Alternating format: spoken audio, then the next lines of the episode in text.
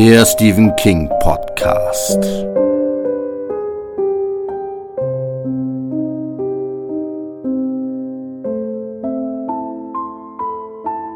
Daddy, ich bin müde, sagte das kleine Mädchen in der roten Hose und der grünen Bluse gereizt. Können wir nicht stehen bleiben? Noch nicht, Honey. Der Mann war groß und breitschultrig und trug eine schäbige Kordjacke mit abgewetzten Ärmeln und eine braune Hose aus grobem Stoff.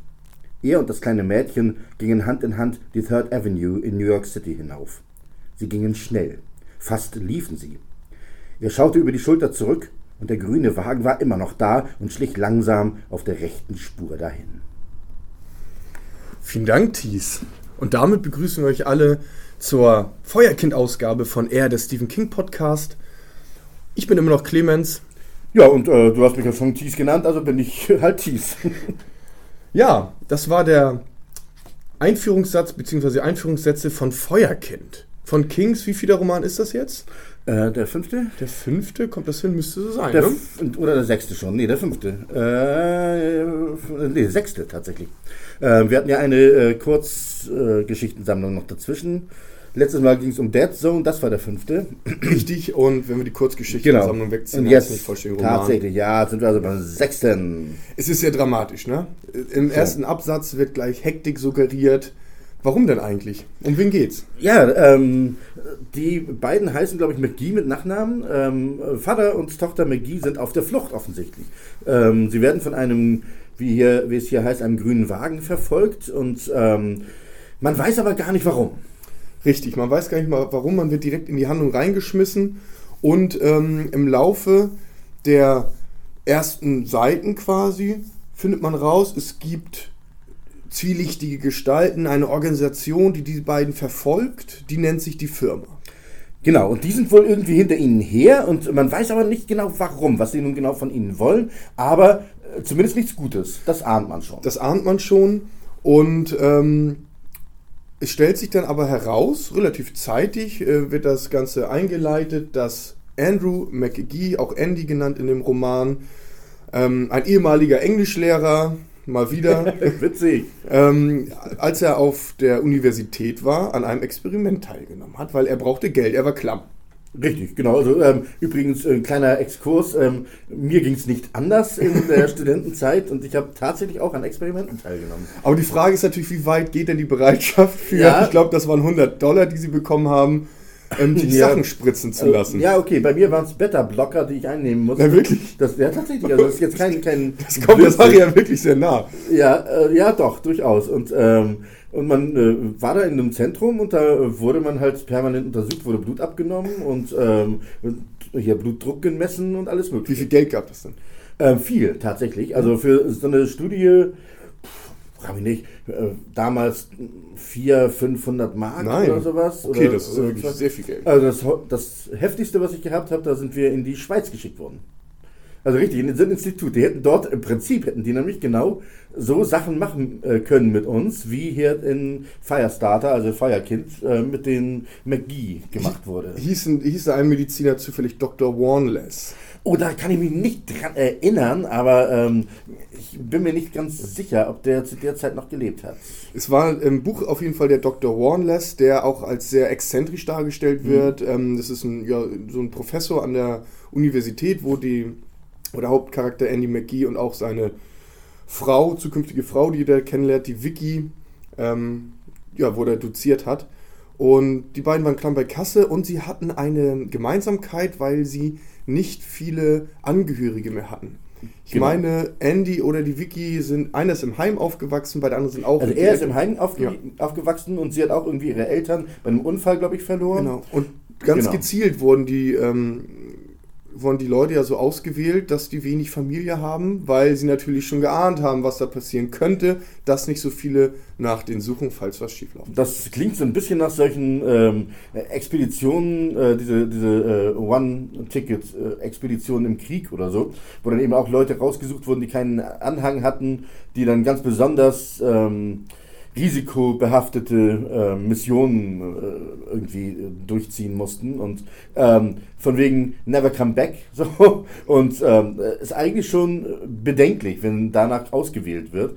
Ich bin mir jetzt nicht mehr ganz sicher, ob den Kandidaten das schon klar ist, dass, dass das wichtig ist, dieser Aspekt. Ich, ich glaube nicht. Das, ähm, das liest man irgendwie bei irgendwelchen Konversationen zwischen den ähm, Drahtziehern. ja, ne? Genau. Und ich glaube aber auch, dass diese ähm, Studie von keiner Ethikkommission abgesegnet wurde. ähm, ja, genau, auf jeden Fall den, ähm, den Probanden wird Lot 6 gespritzt. Es gab wohl auch schon Lot 1 bis 5. Mhm. Ähm, es gab mehrere Versuchsreihen und jetzt ist Lot 6 viel schief, ne? Es ging wohl viel schief. Also es klappt ja, Ja. irgendwie nicht so. Deswegen haben sie das natürlich weiterentwickelt und eben Lot 6 jetzt ähm, Richtig. eingespritzt. Und ähm, den Probanden wird erst gesagt, dass es eine Kontrollgruppe und eine Interventionsgruppe gäbe. Genau. Sprich, dass ne, 50% das Lot 6 Mittel gespritzt bekommen und die anderen äh, 50% nur irgendeine Kochsalzlösung, ähm, wo nichts passieren würde.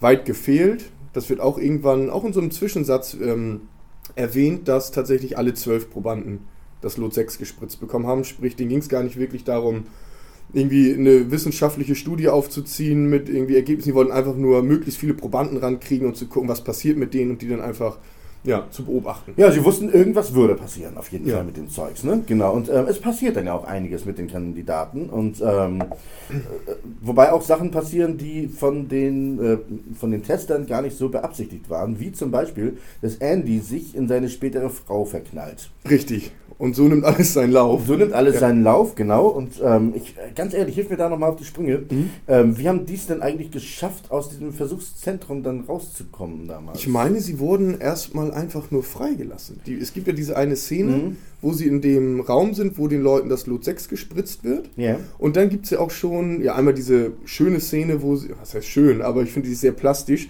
wie der eine sich, ähm, den, der wird auch nicht näher erläutert, sich die Augen ausreißt. Ja, eine und- wunderschöne Szene. Ein- ja, Clemens, gebe ich dir absolut recht. Für Stephen King Leser ist das halt eine schöne Szene. Genau. Da reißt sich jemand die Augen raus. So. Und, ähm, und die Vicky und, und der Andy, die kriegen das mit und dann denken, und die können sich auch schon telepathisch dann auf einmal verständigen, tauschen Genau. auch so Geheimnisse aus.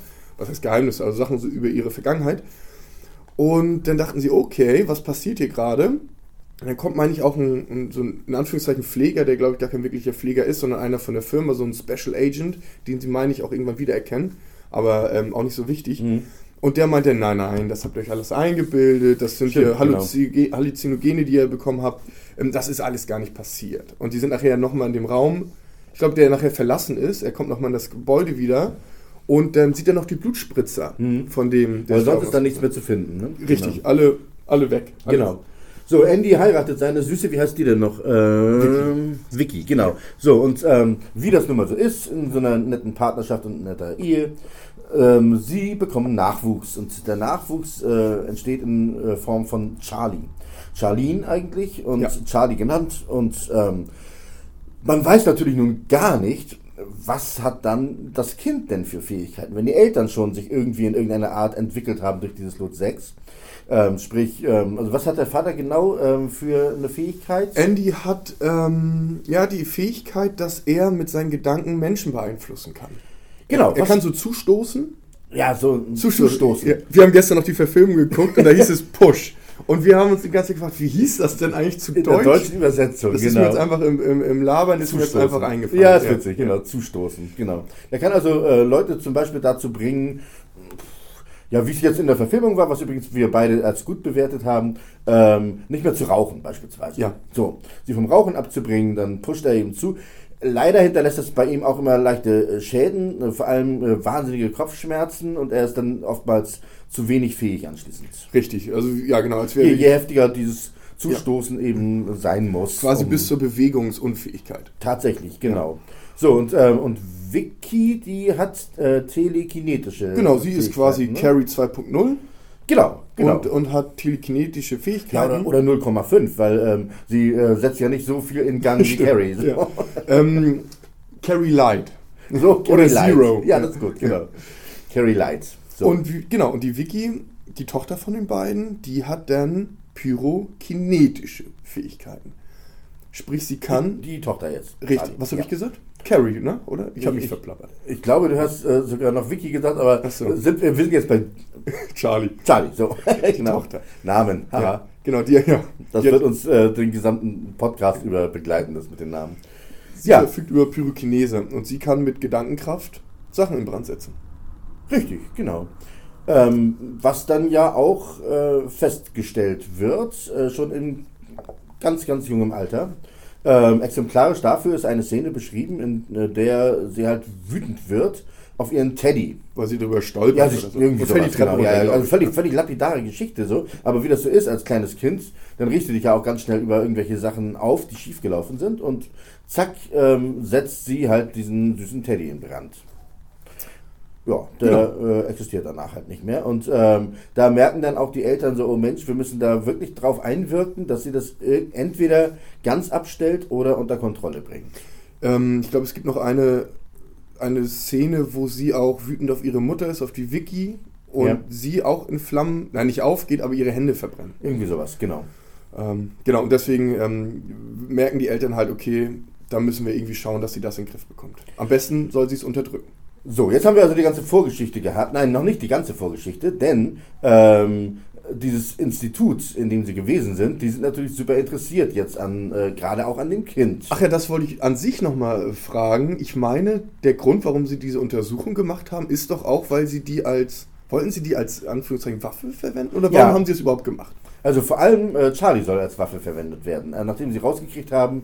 Ach so, jetzt ähm, äh, die. Versuchsreihe. Warum hat man Lot ja, 1 sie- entwickelt, Genau, so? genau. Ähm, ich denke schon. Ne? Also das ist äh, eine ja leicht militante, äh, militanten Hintergrund hat das ganze Ding. Ne? Genau, auch alle, die da arbeiten, sind ja irgendwie Captains oder Genau, was auch immer. Die haben so Ränge. militärische Ränge, genau. Ja, Ja. genau. Wie man sich das so in Amerika halt vorstellt, ne? Irgendwas wieder in der Illegalität mit äh, Soldaten, da stehen die Amis drauf. Was aber ganz witzig ist, dass auch ähm, sich das durchs ganze Buch zieht, dass da immer auch so ein bisschen von, ja, jetzt wird man im Neusprech sagen, Fake News gesprochen wird. Ja. Ich meine, das Buch ist über 40 Jahre alt Richtig. und selbst da war das schon Thema nach dem Motto, glaubt doch bitte nicht alles, was in der Zeitung steht. Und auch wenn das in der Zeitung steht, dann wird das schon stimmen. Ne? Ja, wobei ich glaube, das äh, zieht sich aber durch die gesamte äh, Geschichte des Journalismus, ne? Vermutlich. Also, ja, ja, klar, natürlich. Und äh, wenn man sich so äh, die Propagandageschichten des Dritten Reiches zum Beispiel anguckt und so, das war ja alles vorher. Und ähm, auch ähm, wie gegen die Kommunisten in Amerika gewettert wurde in den äh, 40er, 50er Jahren. Ich glaube, das zieht sich wirklich schon so durch die äh, Geschichte. Und es wird ja übrigens auch so erklärt nochmal auf die ähm, Fähigkeiten und was Lot 6 ähm, bewirken, bewirken soll. Ähm, hat so ein bisschen auch wieder Carrie ähm, an, äh, na, wie sagt man das? Ähnlichkeiten, dass das wieder versucht wird, wissenschaftlich zu erklären, was denn da überhaupt passiert. Und das soll so eine Überaktivität der Hypophyse Ja. sein. Das gibt es wirklich. Das ist wohl so eine Drüse im Gehirn. Und ähm, das soll das beeinflussen. Ja, So viel dazu. Genau. Ähm, so. Wie kommt es nun dazu, dass Sie zu zweit unterwegs sind? Ähm, das erfährt man zu Beginn ja gar nicht. Man wird ja, wie wir Genau. eben gehört haben, man wird in die Geschichte reingeschmissen und dann gibt es als Rückblende, wird erzählt, die sind ungefähr ein Jahr schon auf der Flucht. Und als die beiden mal unterwegs waren, ich weiß gar nicht, wo die waren, auf jeden Fall die Mutter, die Vicky, wohl alleine zu Hause Mhm. und die wurde gefoltert. Und von der Firma. Und sie wollten rausbekommen, wo dann ja Andy ist, aber hauptsächlich, Ja. wo sich Charlie auf, Richtig. aufhält. Und ja, das hat sie wohl nicht verraten. Die haben ihr die Fingernägel rausgezogen und sie dann in den Keller, glaube ich, in so einen Wäscheschrank gesperrt. Genau, also die Leiche. Und ja. Und dann hat Andy das irgendwann rausgefunden, als er nach Hause kam. Und dann hat er gesagt, wir müssen weg. Genau, also die Mutter ist tot und ähm, von diesen Leuten aus dem Institut halt umgebracht und deswegen, äh, das ist nun wirklich auch ein starkes Motiv, vor denen wegzurennen, Ja. wenn die wirklich zu solchen Brutalitäten fähig sind. So, nun sind sie auf der Flucht und ähm, Problem ist halt auch, sie haben keine Kohle. Ähm, wirklich immer nur so, äh, die äh, plündern ähm, dadurch auf der Flucht, jetzt raff ich das mal ein bisschen, Ja. ähm, äh, mal äh, irgendwelche Münzautomaten, Parkau Parkuhren, ähm, Automaten hier von, von Telefonen, ähm, am Flugplatz ist das, glaube ich, und ähm, genau, und manchmal hilft ihnen dabei auch die, äh, die Fähigkeit von Charlie, ähm, die nämlich, glaube ich, jemanden... Ähm, Ich weiß gar nicht, wie, warum das. Also, sie kann auf jeden Fall auch diesen Münzfernsprecher. Am Flughafen war das, glaube ich, die Szene, wo sie die Münzen rausholt und Ja. dann der. Genau, und nebenan in der Kabine war. ein- Soldat irgendwie. Ja, ne? der sich irgendwie mit seiner Frau streitet oder so. Und das hat sie irgendwie, glaube ich, so erkläre ich mir das, sie wütend gemacht und hat sie seine Schuhe in Flammen gesetzt. Genau, und er ist dann also schnell weg da irgendwie, um das äh, zu kühlen, nenne ich es mal, Ja. und zu löschen. Genau, und in der Zeit äh, plündern sie halt äh, diese Automaten, haben dadurch wieder haufenweise Münzen zumindest und ähm, Ja, und äh, sie müssen halt ja auch irgendwelche Fortbewegungsmittel haben. Da gibt es auch so eine Sache im Taxi beispielsweise. Und da wendet dann Andy seine Fähigkeiten an. Er suggeriert dem Taxifahrer, er hätte einen 100-Dollar-Schein in der Tasche und ähm, sagt ihm, ja, und der Rest ist dann auch für Sie, bringen Sie uns da und dahin und so. Und ähm, dabei ist, handelt es sich nur um einen 1-Dollar, eine äh, 1-Dollar-Note, nennt sich das, glaube ich. Ja, genau. Genau, und ähm, solche Fähigkeiten haben sie dann halt und sie äh, fliehen und fliehen und fliehen. Äh, man hat aber das Gefühl, sie kommen nicht richtig weg. Äh, die, äh, die Häscher sind ihnen ganz dicht auf den Fersen und ähm, es kam, glaube ich, auch schon zu einer Auseinandersetzung auf so einem Parkplatz, ähm, wo äh, Andy dafür gesorgt hat, dass die sich ge gegenseitig dann schon beschossen haben und so. Genau, den einen hat er ähm, ja geblendet quasi, also mhm. der war, konnte er nicht mehr sehen. Genau. Und so weiter und so fort. Genau, also er musste da eben schon sehr, sehr viel taktisches anwenden, um weiterzukommen. So, nun sind sie ähm, weiter auf der Flucht und äh, ähm, halten ein Auto an. Sie halten ein Auto an von einem Farmer. Genau, es ist ein älterer Farmer, der seit Ewigkeiten schon dort wohnt mit äh, seiner Frau, da ganz in der Nähe. Und ähm, die Hescher ahnen, dass sie in eine ganz bestimmte Stadt wollen. Welche war das noch? Weiß ich jetzt gar nicht mehr. Das weiß ich auch nicht mehr. Ähm, ich glaube, es spielt auch keine Rolle, weil sie selber auch nicht wirklich wissen, wo sie hin wollen. Genau, und ähm, aber ähm, das ist, wäre so die nächste Station, wo die Hescher denken, da müssten sie eigentlich hinkommen. Nun wohnt der Farmer aber etwas abgelegen von der Hauptstraße, ähm, in, äh, von der Seite, äh, mussten so eine Seitenstraße entlangfahren. Und das ist noch vor der Station, wo die Hescher denken, da kommen sie hin. Das heißt, dort werden sie nie gesehen. Und dann, aber das ist eigentlich eine Szene, die gefiel mir ganz gut, weil der Farmer, der sie mitgenommen hat, ein sehr sympathischer Charakter ist. Mhm. Und die unterhalten sich so ein bisschen. Er hat sie in den Pickup-Truck mitgenommen. Genau, sie, sie, verschweigen auch, wer sie wirklich sind, weil ja ähm, nach ihnen auch gesucht wird. Ähm, äh, wegen angeblichen, ich weiß gar nicht, ist es in dem Buch auch so, dass äh, ihm vorgeworfen wird, er seine Frau umgebracht zu haben? Nein. Ich glaube wohl, glaub nicht. es kann sein, aber sie werden das auf jeden Fall irgendwie so begründen, falls, ja. falls ich glaube, sie werden sogar, sie werden... Auf jeden Fall, er hätte seine Tochter entführt. Richtig. So. Alles und wird natürlich ihm in die Schuhe geschoben. Genau, natürlich. Ist ja ähm, von seitens des Staates kann man das ja immer wunderbar äh, lancieren, dass da äh, jemand irgendwie äh, ja, Böses getan hat und das kommt also in die Medien. Und deswegen ähm, ja, geben sie sich als andere Personen aus. Genau. Aber der Farmer, er merkt das. Earth heißt er, glaube ich. Genau. Earth, er durchschaut die sofort. Er durchschaut die, aber er, er, er gibt das nicht gleich zu, dass er es weiß. Er unterhält sich mit Andy und mit Charlie und merkt so, hm, irgendwas stimmt da nicht, was ist da los, aber ich nehme die trotzdem mit.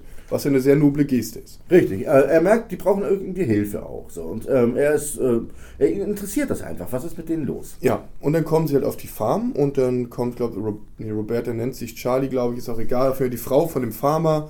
Ist ja, auch Frank da. und Bobby, ne? Also nennen sich irgendwie. Ja, Genau, und ähm, die Frau, Essie heißt sie, glaube ich, ist, heißt sie so wirklich? Im ähm, Film hieß sie auf jeden Fall Im Film so. hieß sie so. Ja. Kann man eben gucken, du ja. kannst mal weiter erzählen. Genau. Sie kommen auf die Farm und die äh, Ehefrau des Farmers nimmt sich gleich mal Charlie an, dann gehen sie die Hühnchen füttern ähm, und so weiter und so fort, gucken sich halt die Tiere an und Andy unterhält sich mit dem Earth, mit dem Farmer, der sie mitgenommen hat. Und dann sagt er ganz ehrlich, so, wie heißt du jetzt wirklich, was ist los? Erzähl's mir. Und Andy erzählt ihm tatsächlich auch die Geschichte. Und auch von wegen, dass sie, die Charlie halt die Fähigkeit besitzt, der Pyrokinese. Und er glaubt ihr das natürlich nicht. Ja. Weil, was, was ist das denn für eine Story? So. Und dann kommen die Ehegattin und Charlie wieder ins Haus. Mhm. Und Charlie demonstriert ihnen das quasi. Ich weiß gar nicht, ob das jetzt durch äußere Umstände, wegen, also wie Stress ausgelöst wird oder ob sie es wirklich bewusst zeigt. Auf jeden Fall wird der Raum wärmer und sie sehen auch, dass ähm, das Thermometer immer höher steigt und man merkt, okay, die erzählen wirklich die Wahrheit. Richtig. Und in dem Moment fahren ein paar Wagen vor auf der Farm. Ja, die Farm wird mehr oder weniger umstellt, die können da nicht mehr weg und äh, es kommt zur äh, großen Konfrontation mit äh, den Leuten, die zu dieser Firma gehören. Richtig. Ich glaube im Endeffekt, das brauchen wir gar nicht so groß ausweiten. Ist es so, dass Charlie alles in Schutt und Asche legt. Ähm, sie wird auch Teile der Farm. Auch Teile der Farm gehen in Flammen auf und so ja, bezwingen sie quasi die, ähm, die Agenten der Firma. Viele fliehen, ich glaube, es sterben auch welche. Und ähm, der Earth ähm, meint dann, wird auch angeschossen. Aber er meint dann, okay, ihr müsst hier weg und leiht den beiden das Auto. Genau. Und sie fahren fahren weg. Sie fahren weg und äh, landen in äh, der Hütte von Andys Großvater. Ja, ja, ich habe mich gerade gefragt, wie ging das eigentlich Ja, genau, genau. Und da habe ich mir die Notiz gemacht. Da dachte ich, okay, das ist doch aber auch ein bisschen dämlich. Die sind ein Jahr auf der Flucht. Sie sagen, oh, wir können hier nicht lange bleiben, wir dürfen die Kreditkarte nicht benutzen, wir dürfen nicht telefonieren, die können uns alles, können alles auf uns zurückwerfen. Ähm. Und damit sie uns nicht finden, Ge- in das gehen in Ferienhaus das meines Haus Opas. von Verwandten. Ja, genau. Das ist natürlich ähm, ja ein Gedankengang, der nicht ganz nachvollziehbar ist, aber andererseits sind auch so verzweifelt, ich glaube, so weit denken die dann in dem Moment schon gar nicht mehr. Und ähm, ja, irgendwie schon fast niedlich. So, äh, ganz niedlich äh, ist es dort dann dummerweise nicht, denn Andy wird niedergeschossen, glaube ich, von äh, mit einem Betäubungsfall. Irgendwie werden die jedenfalls betäubt. Die werden ja beide gefangen genommen. Ja, auf genau. dem Bootssteg.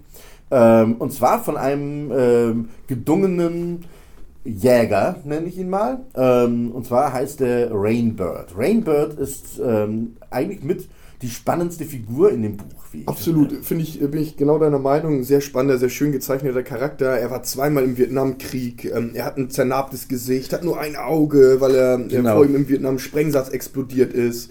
Ah, ich wollte das eigentlich vorher nochmal rausgesucht haben, diese Beschreibung, wie er aussieht, weil die ist Ah. echt, aber die habe ich leider nicht klar rausgesucht. Insofern, Ah, okay. ähm, vielleicht beim Blättern finde ich die irgendwann noch, aber nee, und ähm, genau, und er schafft es dann also, was der Firma nicht gelungen ist. Genau, die Ähm, Firma ist verzweifelt quasi. Sagen, okay, wir sind jetzt über ein Jahr Genau. hinter denen her, alles wird in Schutt und Asche gelegt, wir kriegen sie einfach nicht und jetzt muss Rainbird ran. Er wird quasi aus dem Ruhestand zurück wieder in die Aktivität versetzt und er nimmt den Auftrag an. Richtig, genau. Und, ähm, und es gelingt ihm halt, die beiden unschädlich zu machen und sie in, ähm, ja, zu einem Institut zu bringen jetzt. Genau, so ein die- Komplex im Nirgendwo. Wo die vor allem aber auch voneinander getrennt werden. Richtig. Das heißt, äh, sodass Andy und Charlie nicht mehr Einfluss aufeinander nehmen können. Und es ist ja eigentlich jetzt das, was wir umschrieben haben, vielleicht ein bisschen zu lang, aber das ist ähm, so die, das Vorgeplänkel, würde ich sagen. Aber die Hauptgeschichte und das Spannendste des Buches beginnt jetzt eigentlich ähm, erst dann, ne? wo Genau. sie beide ähm, gefangen genommen wurden und auch ähm, separiert wurden. Und dann wird immer in so in Episoden erzählt, was mit Andy geschieht, was mit äh, Charlie geschieht. Und das ähm, fand ich ist eigentlich der beste Teil des Buches. Ja, vor allem, ähm, sie wollen halt natürlich herausbekommen, was nun alles äh, dieses Mädchen kann und wie weit es gehen kann. Aber sie Denn weigert sich. Sie weigert sich total, genau, sie sperrt sich vollkommen. Das hat sie inzwischen gelernt, dann eben zu sagen, sie wollen halt immer, dass sie irgendwie Feuer macht und sie macht halt kein Feuer. So, Ja. für die schon mal gar nicht, ne? Und ähm, das heißt, sie wollen sie irgendwie knacken. Ja. Und da kommt jetzt der Rainbird wieder ins Spiel, der, der von ihr bewusst noch nicht wahrgenommen worden war, damals, als sie gefangen genommen wurde. Richtig, er hat aus dem Hinterhalt hat er die quasi betäubt und ähm, beide wissen nicht, wer Rainbird eigentlich ist. Und er gibt sich quasi als äh, ja, so niederer Arbeiter aus. Ja. Manch auch, er gibt sich einen neuen Namen. Und ähm, er ist eigentlich immer täglich bei Charlie in der Zelle, um die zu reinigen. Richtig, genau.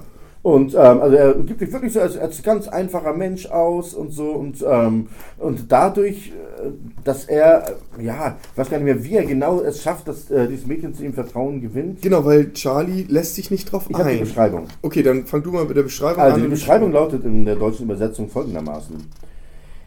Ähm, da stand er schon in Lebensgröße, aber doppelt so hässlich.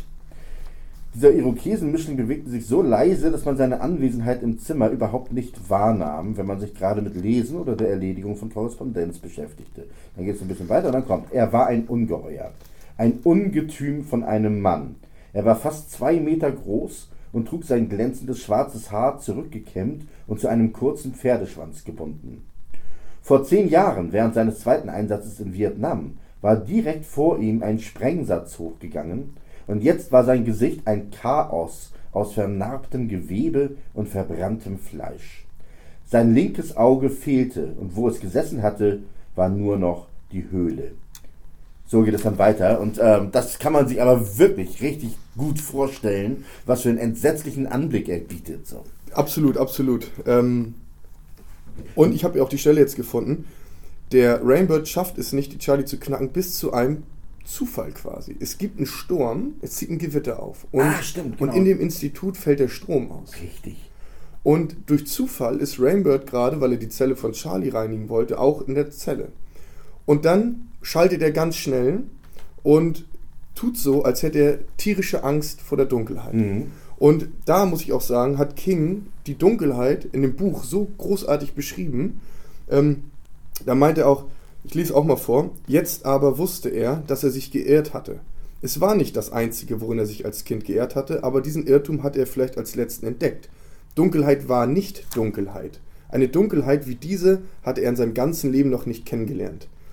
Und dann beschreibt King fast über eine Seite, mhm. ähm, wie eigentlich der Mensch normalerweise ähm, freien Raum sucht, dann geht das Licht aus und dann ist dieser freie Raum total beängstigend, weil Richtig. du dich nicht orientieren kannst. Ganz großartig geschrieben. Stimmt. Und so ist es ja auch. Wenn man mal so drüber nachdenkt, so, wenn das Licht plötzlich ausgeht und du hast ganz viel Platz um dich herum, ist viel beängstigender, als wenn du irgendwann an einer Wand stehst. Genau, richtig. Und ähm, das ist ein, ungefähr zur Hälfte des Buches passiert das. Und ähm, genau, und dann spinnt er so ein, ja, eine kleine Geschichte. Dann erzählt er ihr, dass er im Vietnam von dem Vietcong gefangen genommen wurde, in eine Grube gesperrt wurde über Wochen oder Monate und daher so klaustrophobische Züge hat und Angst vor der Dunkelheit hat. Und Charlie bekommt Mitleid mit ihm. Genau. Und ähm, darüber gelingt es nun diesem unglaublich hässlichen äh, Kerl, eine Verbindung aufzubauen zu Charlie und sie freunden sich mehr oder weniger miteinander an. Und ähm, das, äh, nun versucht er halt, ähm, sie äh, zu knacken. Ähm, und ich weiß gar nicht mehr, redet er auf sie ein, äh, von wegen, mach das doch lieber, was die äh, von dir wollen. Ich glaube, ich meine, er macht das. Ja, ne? Ich meine, er meint auch, er gibt in der Art so. Ja. Genau. Und äh, meint dann so, das ist äh, besser für dich und so, so, wer weiß, was sie dir noch antun. Vor allem, ähm, er gibt ihr, glaube ich, auch falsche Informationen über den Zustand ihres Vaters. Richtig, und er meint auch, dass er Nachrichten überbringen würde. Das tut er natürlich nicht. Das tut er nicht. natürlich überhaupt nicht, genau. Ja. Also von wegen, ähm, ja, irgendwelche äh, ja, Nachrichten von Charlie vor allem an den Vater, ne? Ja. Genau. Was ich noch ein, ein, nochmal einschieben wollte, ist, King ist ja übrigens, meine ich, als ähm, ja, junger Erwachsener in den 20ern hat er bei Anti-Vietnam-Demonstrationen und so teilgenommen. Und ich habe ihn eine eine Zeile gefunden und auch markiert, wo ich glaube, dass Kings ähm, Antikriegshaltung ähm, zur Sprache kommt. Ich lese das einfach mhm. mal vor. Das ist eine Szene auch von Rainbird, also ist jetzt ein Zitat von ihm. Und da sagt er, ich meine zu Charlie, lass dich nicht so behandeln, wie man mich behandelt hat. Ich habe vier Jahre meines Lebens und ein Auge für mein Land hingegeben. Ein Jahr habe ich in einem Erdloch verbracht. Ich musste Ungeziefer essen, hatte Fieber und musste die ganze Zeit meine eigene Scheiße riechen und Läuse knacken. Und als ich rauskam, bekam ich nur ein Dankeschön. Und man drückte mir einen Waschlappen in die Hand. Sie haben mich bestohlen, Charlie. Verstehst du? Pass auf, dass man das nicht auch mit dir macht. Und ich glaube, da zieht sich so ein bisschen Kings eigene Haltung durch, würde ich behaupten. Vielleicht da weiß ich gar nicht mehr. Das ist ja eigentlich fast die gegenteilige. Ne? Das war ja genau das Problem, worunter die die Vietnam-Veteranen äh, zu leiden hatten, die nämlich zurückkamen und es wurde ihnen auch vom Volk null gedankt, dass sie da ihr Leben aufs Spiel gesetzt haben, dass sie ähm, teilweise äh, völlig verstümmelt zurückgekommen sind. Ähm, ein klassischer äh, Filmbeitrag zu dem Thema ist natürlich Rambo, First Blood, der allererste Rambo-Film. Da geht es ja nicht so wie in den späteren darum, dass er laufend Leute erschießt und so, sondern nein, ähm, da kommt er zurück in ein kleines Kaff und wird für einen Landstreicher gehalten und äh, wird dann verfolgt und drangsaliert von den Polizisten und so. Und keiner dankt ihm dafür, was er da eigentlich gemacht hat und was er da erlebt hat. Ach so, meinst du das? So kann genau. man es natürlich auch verstehen. Oder genau. aber nach dem Motto, Leute, Krieg, das lohnt sich alles gar nicht. Das ist Unsinn. Das, ähm, ja. Ne, so, also man kann es in beide Richtungen argumentieren, glaube ich. Ja, also, äh, aber wie gesagt, das, das Problem, das ja, ähm, und wenn er es hier so anspricht, auch das, genau diese, diese Meinung von Rainbird wiedergibt. So, ja, keiner hat es mir gedankt, oder ich, ich bekam halt ein Danke zu hören, das war's. So. Ähm, das ist einfach zu wenig gewesen und ähm, die äh, wurden für sich allein gelassen. Die haben keine äh, Traumabekämpfung bekommen, nichts. Mhm. So, und ähm, das ist natürlich ein ganz, ganz großes Problem, was auch damals die amerikanische Bevölkerung total gespalten hat. Ja. Ähm, da gab es also einmal die äh, Friedensprotestler, die also gesagt haben, so äh, Leute, Vietnam ist sowieso völlig sinnlos gewesen. Wer da hingeht, hat halt selbst Schuld. So, das war ja deren Auffassung. Äh, da kann man sich schon vor dem Kriegsdienst entziehen. Die haben ja nachher die ganz, ganz jungen Leute auch dahin geschickt. Ne? Also so häufig, ja. Ja, genau. Es gibt ja diesen, diesen äh, Rap-Song 19 heißt der. Und äh, da geht es eben darum, dass 19-jährige, äh, nee, 19 das Durchschnittsalter nachher der Rekrut, äh, Rekruten Ach, Wahnsinn, das wusste ich tatsächlich. Die da auch hingeschickt wurden und deswegen 19. Das ist also echt richtig krass.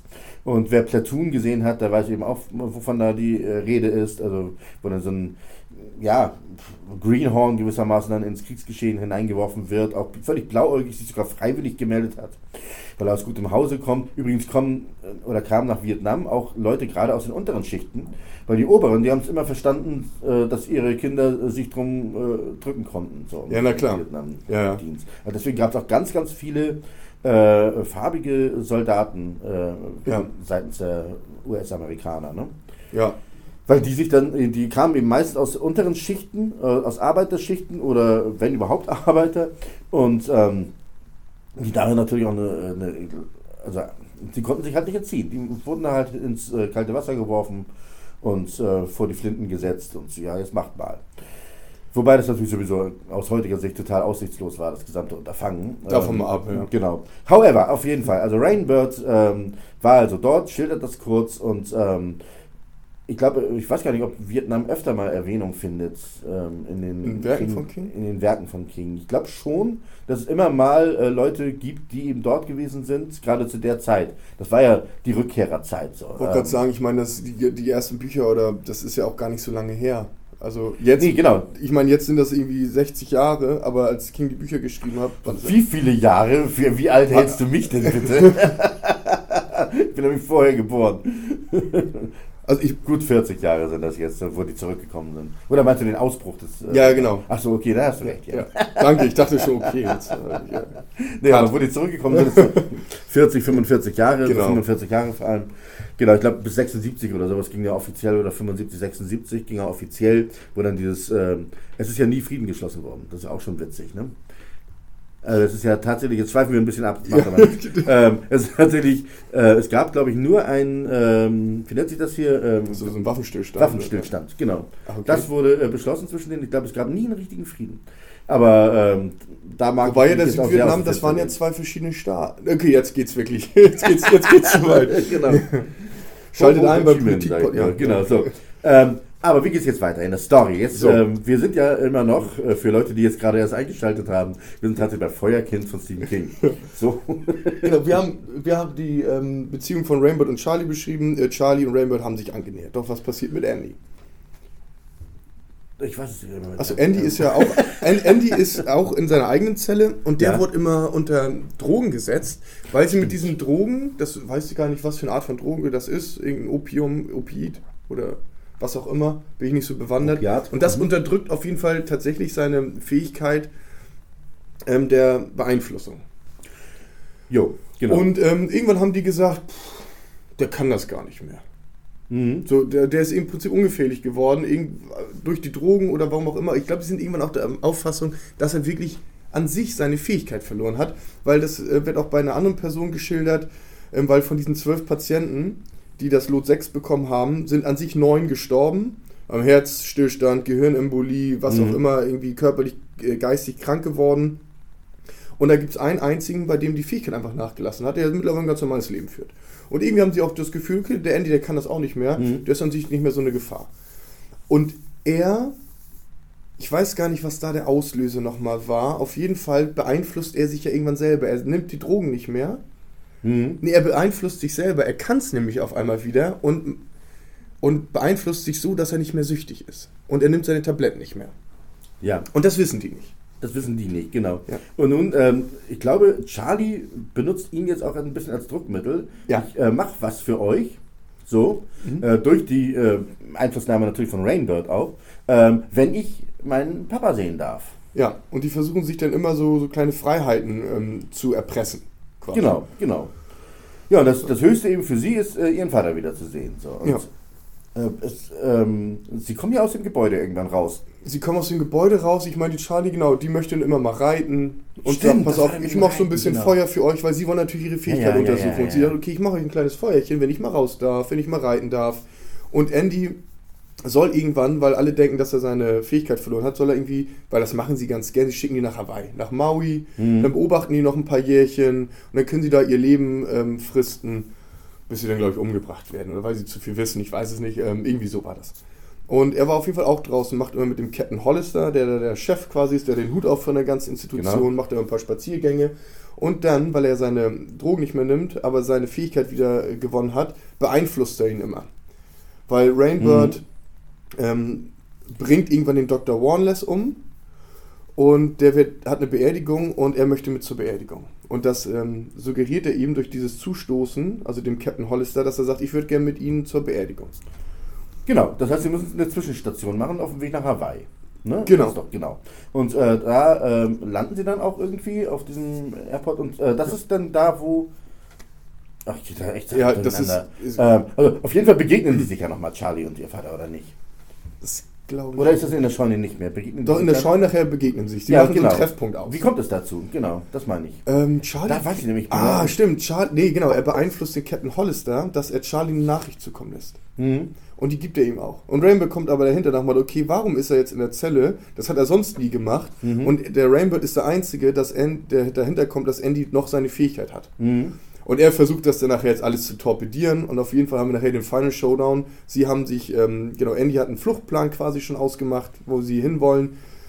Und ähm, Ja, mit dem Flugzeug, das sie ja dann ja Genau. auch haben, ne? Also zur Verfügung gestellt bekommen haben, um eigentlich nach Hawaii zu fliegen. eigentlich, genau, da kommt sie ja nicht hin. Sie Genau. kommen bis zum Treffpunkt in der Scheune. Genau. Und äh, da gibt es also einen äh, heftigen Showdown mit ganz, ganz viel Feuersbrunst und so weiter, Richtig. weil sie natürlich wieder von den Firmenleuten äh, umstellt werden nachher. Und ähm, ja, da sterben unzählige Leute. Äh, das gesamte, äh, die gesamte Firma geht im Prinzip in Flammen auf. Alle Leute fliehen aus diesem äh, Areal, müssen dann über so einen, so einen hohen Zaun noch rüber. Und, So ein ähm, Starkstromzaun. Stark, Auch genau. sch schöne Szenen für King, ja, wie die Leute da ähm, Ja, unter den klar. Elektroschocks sterben. Und Genau, da sind wir wieder bei den rausgerissenen Augen. So. Also das ist äh, wu- wunderschön, wie die da äh, verbrennen im Starkstrom. Äh, so, Starkstrom. ja, genau. So, und ähm, darüber gelingt aber auch Charlie die Flucht. Äh, Richtig. Und Andy stirbt. Andy stirbt, wird erschossen. Richtig, von den Häschern. Rainbird stirbt, fällt von so einer Empore runter. Stimmt, genau. Äh, die sind jedenfalls weg und äh, Charlie ist nun also völlig allein auf der Welt und muss sich nun alleine durchschlagen. Und wohin geht sie nun? Sie geht nach, wo ist er? New York, meine ich? Ne? Wo? Nee, erstmal geht sie äh, zum Farmers-Ehepaar. Richtig.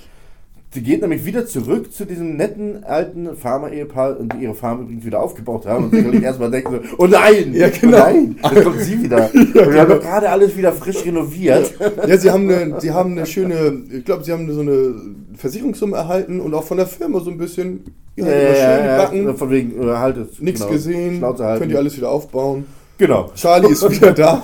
Super, na toll, geht das wieder los. Richtig. Äh, also die äh, Hühner äh, schnell in Sicherheit bringen, dass es keine Brathühner werden und so. und, ähm, genau, aber, aber ganz weit gefehlt. Äh, sie sucht halt nur Unterschlupf und die beiden sind einfach auch so nett. und Peppeln sagen, sie ja, auf. du kannst bei uns wohnen. Genau, Genau. peppeln sie erstmal auf und äh, sie ist halt auch völlig unterernährt, völlig fertig, weil die, äh, wie gesagt, natürlich die ganze Zeit im Schutz der Dunkelheit äh, über Meilen, äh, durch ganz, durch halb die USA ist sie ja, Ja, äh, ja geflohen. und, vagabundiert, ähm, ja.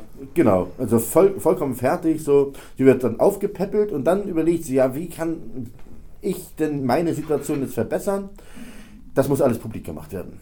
Genau. Alles, was da die Firma veranstaltet hat mit diesen Versuchsreihen, mit dem äh, Lot 6, das muss ähm, irgendwie an die Öffentlichkeit, weil das könnte für mich der Schutz sein. Ähm, dann können sie mir eigentlich nichts mehr anhaben, wenn ich das publik mache. Genau. Und dann geht sie, meine ich, nach New York. Richtig. Und ähm, ja, das Buch schließt eigentlich damit, wie sie die Eingangstür von einem Verlag betritt. Und es ist der Rolling Stones Verlag. Genau. Also nicht Rolling Stones, sondern Rolling Stone. Rolling Stone. Rolling Stone Ja. Verlag. Genau. Ja, stimmt. stimmt. Und ähm, genau, und die nehmen sich der Geschichte an. Richtig. Und damit schließt das Buch. Und da haben wir nochmal eine Frage an die Community draußen. Ihr könnt es ja uns irgendwie mal zukommen lassen oder bei YouTube in die Kommentarspalten schreiben. Wir waren, also Thies und ich waren der Meinung, dass King damals auch Kurzgeschichten in dem Magazin veröffentlicht hat. Genau, wir fanden jetzt aber auf die Schnelle diese Stelle nicht mehr. Ne? Also, Richtig, genau. Ähm, ich bin mir auch ziemlich sicher, dass er auch bei Rolling Stone veröffentlicht hat. Ich meine auch. Kurzgeschichten. Das war zu der Zeit, als er noch gar nicht so populär war, also noch vor Carrie teilweise. Mhm. Auch im Playboy und ja, genau. Ähm, ja, da, da waren wohl auch eher dann Nacktfotos von ihm, denke ich mal. da gehe ich auch ja, von ja, aus. genau, Ja, ist auch sehr schön anzusehen. Ja. So, Also von daher, wenn ihr da nochmal wirklich eine sichere Quelle habt, ähm, schreibt es gerne rein, lasst es uns Richtig. wissen, damit wir da nochmal Gewissheit haben. Genau, so. Ähm, damit äh, endet also äh, dieses Buch und ähm, ja, kommen wir zur Veröffentlichung. Also er, er hat damit gleich wieder mal einen Bestseller geschrieben. Ja. Ähm, hat sich also unglaublich gut verkauft, das Ding. Und ähm, ja, und natürlich standen gleich wieder äh, die Leute in Reihe und Glied, die da einen Film draus äh, basteln wollten. Ja. Und ähm, also wobei erstmal kommen wir noch zu den Buchveröffentlichungen. Äh, es gab da halt eine, ähm, eine Reihe, äh, bei Viking hat er wieder veröffentlicht, das war so die normale Veröffentlichung und dann hat er noch so eine Sonderveröffentlichung äh, gemacht. Dazu kommen wir aber heute noch in unserer Quizfrage, denn damit hat es was ganz Besonderes auf sich. Genau, es waren irgendwie 726 ähm, Exemplare, die noch in anderer Form äh, gemacht wurden. Einmal äh, 700, äh, die, glaube ich, handsigniert waren von ihm. Ja. Und dann noch 26, die von A bis Z mit den äh, Buchstaben versehen waren. Ähm, genau. So, das waren also die, äh, die Sonderveröffentlichungen. Und dann, wie gesagt, Hollywood stand wieder vor der Tür, nachdem ja The Shining schon ein Riesenerfolg war, auch als Buch. Äh, Quatsch, als, als Film. Ähm, ja. Mit Stanley Kubrick natürlich, einem unglaublich renommierten ja. Regisseur und so. Das hatte ich, glaube ich, auch bei der Shining-Folge ähm, gefragt, aber war Kubrick damals auch schon ja, habe ich mich damals gefragt. Und ich habe damals auch schon gesagt, ja, ja, der hat ja 2001 gedreht, der hat ja, ja. Clockwork Orange gedreht, Dr. Seltsam und wie ich lernte, die Bombe zu lieben. Äh, eine sehr wunderbare äh, Geschichte übrigens. Das siehst du mal, wie ich dir zuhöre. Gar genau. nicht. Genau, und ja, ja, ja, das ist nun mal so. Ich kenne das. Ähm, von mir. Nicht ja. nicht nur von dir. so, genau.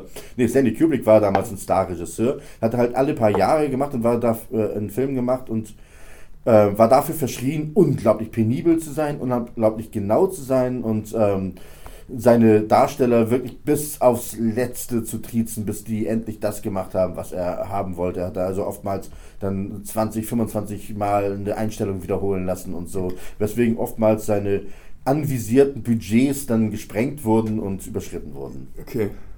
Genau, also der war schon, er war als, als Pedant bekannt und ähm, aber ein eben sehr erfolgreicher Regisseur. So, der war es nun nicht, der aus Feuerkind einen äh, Film gemacht hat, sondern ein gewisser Mark L. Lester. Der hat dann ähm, die Regie geführt bei dem Film Firestarter, Feuerkind, äh, nee, Quatsch, wie hieß der bei uns? Ähm, der Feuerteufel. Der Feuerteufel, genau. Und wer spielte da mit? Drew Barrymore. Drew Barrymore. Woher kennen wir Drew Barrymore? Auch im Jahre 84 schon. Weil 84 entstand die Verfilmung aus E.T. E.T., der Außerirdische, also sie spielte nicht E.T., muss ich dazu sagen, so. Ähm, sondern äh, das äh, kleine Mädchen, oh, jetzt komme ich nicht mehr auf ihren Namen, wie heißt sie denn in dem Ich Film kann dir leider nicht helfen, auch, weil ich E.T. nie gesehen habe. Du hast E.T. nie gesehen, dann ja. hol das unbedingt nach, ist äh, einer der schönsten Filme ever. Und ähm, die kleine Schwester der, äh, der jungen Hauptfigur, sag ich mal. Und ähm, viel am Rumschreien, aber äh, echt mit Talent, mit Talent äh, versehen, also hat eine unglaubliche Leinwandpräsenz und ich glaube, sie war, als der erste gedreht wurde, also dieser E.T., sechs oder sieben oder sowas. Also wirklich ganz, ganz jung. Und ähm, genau, das war also ihr Vorgängerfilm. Dann hat sie in äh, Feuerteufel oder in ja, Feuerteufel halt gespielt und ähm, dort eben die Charlie übernommen. Dann gab es noch so einige interessante äh, Leute, die da mitgespielt haben. Wir haben einen Wiederkehrer eigentlich. Ja, genau. Und zwar ganz, ja, hatten wir letzte Woche schon, ne? Ja, Martin Schien. Oder letztes Mal, genau. Martin Schien ist wieder dabei. Yay. Und äh, ein Mensch namens David Keith, der kommt aus der Keith äh. Da gibt es ja verschiedene Brüder, die Keith heißen. David Keith, ich meine, Brian Keith gibt es noch. Ähm, dann eben Martin Sheen. Rainbird ist natürlich dann interessant. Rainbird wird gespielt von George C. Scott. Das ist ein, ein äh, Schauspieler, äh, der schon seit den äh, 50er, 60er Jahren ähm, Filme gemacht hat, nun also schon sehr in die Jahre gekommen war, der, glaube ich, zu dem Zeitpunkt sogar Oscar-Preisträger schon war. Zumindest war er nominiert gewesen für Patton, Rebell in Uniform, also einem, äh, genau, das war tatsächlich, ich gucke jetzt gerade nach, ähm, für den hat er den Oscar, den Darsteller-Oscar gekriegt. So, das heißt, wir haben mehrere Oscar-Preisträger, weil Martin Sheen war, glaube ich, zu dem Zeitpunkt auch schon einer. Ähm, Dann haben wir Louise Fletcher dabei. Louise Fletcher, ähm, die taucht wiederum auf äh, in einer Flug über das Kuckucksnest und hat dafür einen Oscar gekriegt. Das ist nämlich die böse Schwester Ratchet in äh, einer Flug über das Kuckucksnest, wo sie wiederum mit Jack Nicholson zu tun hatte, der ja in The Shining aufgetaucht ist. Also man sieht schon, es verzahnt sich immer alles. So. Ja, ähm, du kennst die alte Verfilmung nicht? Nee, ich wollte sie auch nochmal schauen. Wir haben ja gestern nochmal ähm, die Neuverfilmung geschaut, auf die wir gleich zu sprechen kommen. Mhm. Und ich wollte eigentlich ganz gern nochmal die Originalverfilmung von 84 sehen, aber die ist leider im Internet nicht mehr zu finden. Ja, sehr, sehr schade. Äh, die lief vor äh, kurzem. Jetzt nochmal einen schönen Gruß an Dirk da draußen, falls er sich das hier anhört. Er war so freundlich, mir die alte Verfilmung ja aufzunehmen.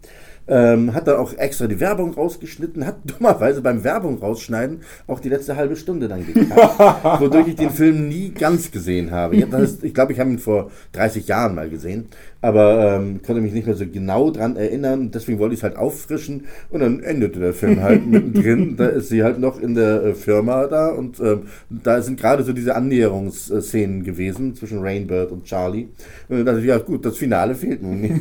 das ist aber wir wussten ja, wie es ausgeht. Ja, ja, wir wussten, wie es ausgeht, aber wir, ich wollte natürlich wissen, wie nah sie weiter ähm, an dem Original geblieben sind. Denn was sehr auffiel ist, ähm, auch im Film von 84 ist es so, dass man als äh, Betrachter oder als Zuschauer sofort in die Handlung reingestürzt wird. Und ähm, man sieht, also die sind da auch am Hetzen vor ihren, äh, am Fliehen vor den Häschern und so weiter. Und das ist ja nun in der neuen Verfilmung komplett anders. Ja, also ich habe den Fehler gemacht, wobei, ja, da muss man wirklich, da muss man wirklich tief, tief durchatmen. Ai, ai, ai, ganz, ganz gruselig. Ich habe vor, also gruselig im negativsten ja, Sinne. Ich habe damals ähm, bei IMDb nochmal reingeguckt und ja, was 4,8 oder so, also unter 5, was ja wirklich schon das ist schlecht ist. Und das ist weit über dem, was wir ihm gegeben ja. hatten. Also man muss ganz ehrlich sagen, das Schönste an dem Film ist Zac Efron. Ansonsten, ja, ansonsten hat der Film wirklich keine Höhen. Nee, nee, aber dafür umso mehr Tiefen. Umso mehr also, Tiefen. Genau, äh, die haben es tatsächlich geschafft. Dieses wirklich spannende Werk und ähm, das sich ja auch immer mehr zuspitzt und auf ein Riesenfinale hinausläuft und so so zu verunstalten, dass man es kaum wiedererkennt. Ja, wirklich. Also erstmal gehen sie chronologisch vor. Wir hatten ja vorhin den Einschub, äh, wir sind ja auch extra so eingestiegen mit den ersten Sätzen des Buches, wo es eben gleich um die Fluchtgeschichte geht, ähm, was einen sofort mitreißt und packt und so. Hier ist es so, dass sie eben sehr chronologisch vorgehen und äh, mit, glaube ich, sogar Geburt des Kindes und ja, so. Ne? Ja, genau. Ja. Und ähm, dadurch äh, plätschert das alles so ein bisschen hin, man guckt sich das so an. Äh, gut, der Zac Efron, äh, den man übrigens kennt aus High School Musical, mhm. das waren so seine ersten großen Erfolge, damals als Teenie. Ähm, jetzt also ein bisschen äh, älter geworden, 10, 12 Jahre älter und da merkt man schon, ja, der hat, ist auch gereift als Schauspieler und macht das wirklich ganz gut. Äh, das Mädchen, ich habe das jetzt tatsächlich schon nicht mehr vor Augen, äh, wie die nee. aussah, also interessierte nicht so. Dann fand ich auch die, die ähm, Vicky, ähm, die wird halt als die blendende Schönheit im Buch beschrieben. Ähm, ja, nett. Ja, und so. unscheinbar eigentlich. Unauffällig. Genau, ja. die wurde übrigens in der alten Verfilmung von Heather Locklear gespielt. Ja. Und das war damals eine der schönsten Frauen Hollywoods. Und äh, ja. das passte halt auch. Also die haben da wirklich besetzungstechnisch unglaublich viel richtig gemacht. Auch wenn der Film damals, der 84er, keine guten Kritiken bekommen hat. Ähm, was sie in beiden Filmen aber nicht hingekriegt haben, ist die Person von Rainbird. Ja. Wir haben eben von dir die, die Personenbeschreibung vorgelesen bekommen. Wirklich, also ein Monster. Genau. Optisch ein Monster, ein Hühne, ein Monster.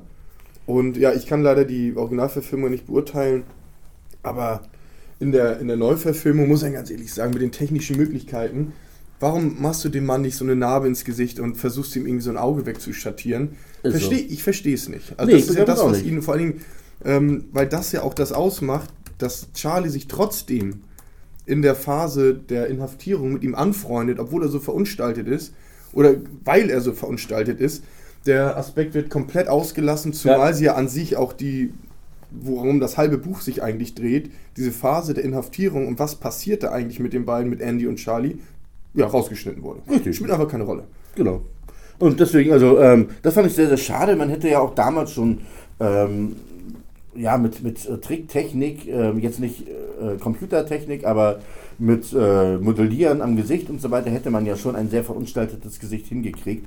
Ich weiß nicht, ob es ein Zugeständnis an das amerikanische Publikum war, das natürlich äh, ähm, das vielleicht zu abstoßend gefunden hätte, wenn man das so auf die Leinwand gebracht hätte, wie es beschrieben ist im Buch. Ähm, da muss man ja, manchmal macht man da ja so ein bisschen Abstriche. Ich glaube, ich hätte jetzt fast gesagt, wenn das heutzutage nochmal verfilmt würde, dann würde man das nicht tun. Das ist ja Quatsch. Weil äh, die neue Verfilmung nur mal, äh, die ist 2022. Genau, die war letztes, letztes Jahr. Jahr. also Letztes Jahr. letztes Jahr im Kino. Ja, krass. Ähm, genau, du hattest mal geguckt, wie viel der denn so eingespielt hat. Also er kostete 12 Millionen. 12 Millionen äh, ist nicht viel für einen Hollywood-Film. Das ist so die Preisklasse fast von den ähm, ja, Sharknado-Geschichten und so. äh, Wobei die, sind noch, die sind noch ein bisschen billiger, aber, ähm, Aber schon Richtung Low Budget. Low Budget auf jeden Fall. Ja, und ich meine, also das erste, was mir Google da ausgespuckt hat, war, glaube ich, 15 Millionen US-Dollar eingespielt. Richtig. Ähm, damit äh, haben wir mal so ein bisschen überschlagen. Äh, wird er, äh, ja, seine Produktionskosten hat er ja zwar drin, aber es gehören ja immer noch Werbekosten und, und Promotion und alles Mögliche dazu. Und die wird er nicht e- eingespielt haben. Der, wird, also, der muss als Flop gewertet werden. Ich frage mich da immer, also warum macht man das denn nochmal? Also ich sag mal, das Drehbuch kann wirklich niemanden überzeugt haben, oder? Also wenn, wenn, wenn du jetzt sagst, pass auf, das war schon mal verfilmt. Zum Drehbuch, genau. Wir können ja auch ganz kurz erzählen, wie es denn ausgeht. So, ähm, sie ist Ach ja, immer noch stimmt. in der, in der Firma dort. Ähm, dann äh, wird, also erstmal ist äh, diese, diese Hollister, ist diesmal eine Frau in der Handlung. Okay, kann man machen. Mhm. Kann man machen. Ja, genau, aber äh, man sah jetzt den Sinn nicht drin. Warum Genau, eine ja, Frau- genau, warum? Also Nur weil es weil- eine Frau sein soll. So. Genau, können nur, ja genau, es gibt auch böse Frauen, wollen sie wahrscheinlich sagen. Weil das ist ja Vielleicht. wirklich eine Zwiespalt, äh, ne? Ja, aber es hatte jetzt keine, keine äh, Dringlichkeit, dass man äh, die. Figur jetzt in der Frau machte und es gab keine weitere Funktion. So, und ähm, die bedroht dann Andy äh, in diesen äh, Kammern und ähm, es gibt eine Konfrontation zwischen ihr und Charlie und ähm, sagt ihm, ja, wenn, wenn du äh, mich jetzt hier verbrennen willst, wo ich hier direkt neben Andy stehe, dann verbrennst du uns beide und äh, Andy äh, beeinflusst sie aber so, äh, dass er sagt, mach Genau. mach, Und sie verbrennt beide. beide. Genau, und äh, sie verbrennt dann tatsächlich ihren Vater und äh, die Bösewichtsfrau. Wobei ich mich da auch schon gefragt habe, würde sie das wirklich tun? Das war ja gleich meine erste Frage, würde sie Ja. ihren Vater verbrennen, mit dem sie so viel durchgemacht hat? Würde sie natürlich nicht, aber wie gesagt, ich glaube, es liegt daran, weil er sie halt beeinflusst hat und sie nicht mehr Herr Ja. ihrer Sinne war.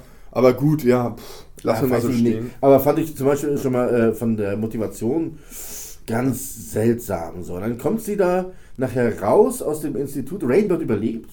Rainbird überlebt. Rainbird überlebt. Sie ist dann irgendwie ähm, völlig fertig. Auch wieder. Also da haben wir den Bootssteg auch. Ja, aber, aber davor, das wollte ich noch einmal sagen, Ja. dann kommen sie natürlich, muss ich sagen, ist logisch, mit so Anti-Feueranzügen, Ja. wollen Charlie ähm, übermannen, schaffen, würden es quasi schaffen, weil sie ja mit ihrem Feuer nichts ausrichten kann. Stimmt. Und dann Und kommt- dann kommt Rainbird von hinten und er schießt alle von der Firma und hilft ihr. So, und er hat übrigens vorher schon mal, das ist seine Einführungsszene im Prinzip fast. Also er wird einmal ganz kurz gezeigt, wie er rekrutiert wird und dann erschießt er auch an der Farm ja schon die ganzen Leute Ja. und ähm, ist dann eben ganz alleine mit, mit Andy und, und äh, Charlie und nimmt die dann auch von der Farm schon mit, ne? Hat aber auch, glaube ich, insgesamt nur zwei Zeilen Text im ganzen Film. Also es wird überhaupt nicht ersichtlich, warum er jetzt erst sich engagieren lässt, um die zu fangen, das auch tut, aber dann wieder hilft. Das war total schräg. Wir haben Ja. gestern dann mal geguckt, so, ähm, ja, es läuft der Film ja schon eine ganze Zeit so und ähm, wir wussten ja nun, was vom, von der Handlung im Buch noch alles fehlt, was noch kommen müsste. Dann sind wir da mal raufgekommen und haben dann festgestellt, der dauert nur noch 20 Minuten. Ja. Das, äh, wie sollen die das denn noch alles unterbringen? Da war uns in dem Moment schon klar, oh, die werden da aber ganz, ganz gehörige Änderungen jetzt vorgenommen haben. Ja. Und die sind alle ganz furchtbar. Leute, wir können euch nur davon abraten, diese Ja. Verfilmung anzugucken. Wirklich. Denn am Ende äh, reiten Rainbird und Charlie mehr oder weniger in den Sonnenuntergang. ähm, also er trägt sie auf seinen Armen irgendwie weg. Warum sie auch des Gehens nicht fähig ist, ist mir auch nicht ganz klar. Und ähm, also ganz schräg. Und äh, das war so scheiße. das war so, wir, wir saßen davor völlig entsetzt. Und dann so, ja und jetzt? Was ist Ja. jetzt mit denen? Ja, man muss sagen- bitte keinen zweiten Teil. Ja, wenn, wenn Zac Efron die Leute hier beeinflusst hat, haben seine Augen immer geblutet. Stimmt. Und, und wir saßen auf der Couch, unsere Augen haben auch, Auch, geblutet. ja, unglaublich, Also unglaublich, wirklich, genau. Das hat richtig wehgetan. Nee, das war, das war entsetzlich. Und dann dachte ich auch so, wie kann man denn ein Buch und eine Handlung so unglaublich zerstören? Und die Aussage eines Buches auch zerstören, Ja. weil ähm, es läuft ja nachher darauf hinaus, dass diese Anklage dann auch läuft gegen diese Firma, dass äh, die Firma äh, zur Rechenschaft gezogen werden könnte, eventuell, wenn man die Story jetzt weiterspinnt, weil Charlie eben alles an die Medien weitergibt und so. Wunderbares Ende. Absolut toll. runde Geschichte. Äh, womit wir wieder mal dabei sind, äh, er kann durchaus gute Enden schreiben. Absolut. Der gute King. Das ist mir der Vorwurf. Absolut richtig. Aber dann stelle ich wieder meine Eingangsfrage. Warum verfilmt man den neu, wenn man da wirklich so ein Schmodder? Also, das muss doch jedem klar gewesen sein. Ah, Ja. Ist es, das ist es nicht. Nein, Und warum macht man es denn überhaupt? Ich weiß nicht, sie wollten wohl irgendwie was ganz Neues draus machen, so, weil halt, wie ich vorhin ja mal so anklingen ließ, der alte Film auch kein Riesenerfolg war. Der hatte keine guten Kritiken und ähm, also es gab viele Leute, die ins Kino gingen, aber wegen Drew Barrymore vor allem, ähm, die ja dann erstmal in Drogensumpf abglitt in den äh, späten 80er Jahren und ähm, dort noch so ein paar Rollen hatte, dann erstmal als ganz junger Teen, ich glaube mit elf oder sowas, hat sie erste, ihren ersten Entzug gemacht. Oder Ach, krass, mit Also, elf? Ja, irgendwie mit 10, 11 Jahren. Und auf was ist man da so mit ähm, elf? äh, ja, so Anti, äh, Antidepressiva, denke ich mal. Nein. Und ähm, äh, auch, auch Koks, glaube ich. Die hat alles genommen. Die hat wirklich alles durch. Und, ähm, und die hat ja dann, was ich echt spannend finde und positiv äh, bewerte, ein unglaubliches Comeback dann erlebt in den 90er Jahren, wo sie dann plötzlich, äh, ich glaube ab Mitte der 90er, äh, da hatte sie all ihre Entzüge durch und tauchte dann plötzlich wieder in Filmen auf, die wunderschön sind. Und ähm, da gibt es eine wunderbare äh, ähm, Aschenputtel-Version zum Beispiel, äh, die so ein bisschen modern gehalten ist, wo sie sehr tough ist und so. Und 50 erste Dates. Ich wollte mich nicht in die Nesseln Ja. setzen, habe gerade geguckt, das war sie doch. Ja, natürlich. Und Und das in, war sie. in allen möglichen Ja. Filmen tauchte sie plötzlich auf und ähm, also ganz, ganz tolles Comeback. So, wenn Adam. Sandler dich wieder castet, dann, dann bist du wieder resozialisiert. So, jetzt haben äh, wir also ähm, auf beiden äh, Verfilmungen haben wir jetzt nochmal ein bisschen rum, oder- Rumgehackt. rumgehackt. Mal wieder genau, so ist so, rumgehackt. genau. Wobei äh, die erste wirklich äh, in meinen Augen die gelungenere ist, weil die auch relativ eng am Buch arbeitet. Äh, es gibt auch da sicherlich ein paar Veränderungen, die ich jetzt nicht mehr ganz drauf habe, aber ähm, wie natürlich die Figur des Rainbird in erster Linie. Aber ansonsten war die schon äh, unterhaltsam. Und ähm, den Schluss kenne ich halt nicht. Aber das hatte ich ja vorhin schon ausgeführt. Ja, ähm, damit sind wir auch schon äh, so gut wie am Ende dieser Folge. Ähm, die Frage ist, darüber haben wir uns noch gar keine Gedanken gemacht. Wir haben zwar eine wunderbare Quizfrage, aber was gibt es denn diesmal zu gewinnen? Ich würde sagen, wir machen wieder so weiter. Wir verlosen wieder eine Ausgabe von ähm, Stephen King, in dem Fall mal natürlich von Feuerkind. Und ich habe hier diverse Post-its ähm, und an, Die- mit die Anmerkungen, zu hören waren. Die eben zu hören waren. Genau. Genau, diverse Post-its äh, an den Seitenrändern markiert. Oh, da fällt mir gerade ein und das möchte ich einmal ganz schnell nochmal besprechen. Nein, nein, nein, Und nein, nein. zwar, Oh, wir- auf, ja, erzähl. haben wir noch Zeit? Nein, aber Okay, erzähl weiter. Dann sind wir eine Minute doch, länger mach mach nicht. Die sind ja auf der Flucht und dann sind sie in einem Motel. So, pass auf. Und dieses Motel wird nämlich von Lena Cunningham betrieben. Der Name Cunningham. Ja. Der sagt uns doch was.